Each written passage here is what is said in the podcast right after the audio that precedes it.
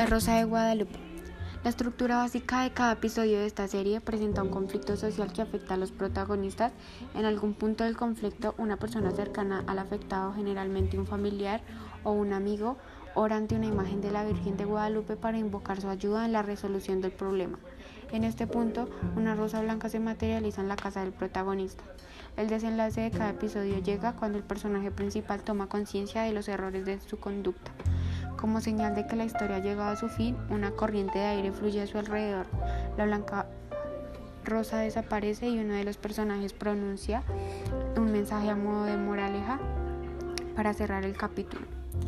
Esta serie, a mi parecer, nos enseña muchas cosas, ya que son, a veces pueden ser eh, eh, sucesos que vivimos en nuestro diario vivir, aunque a veces suelen ser ficticios, son cosas que pueden pasar.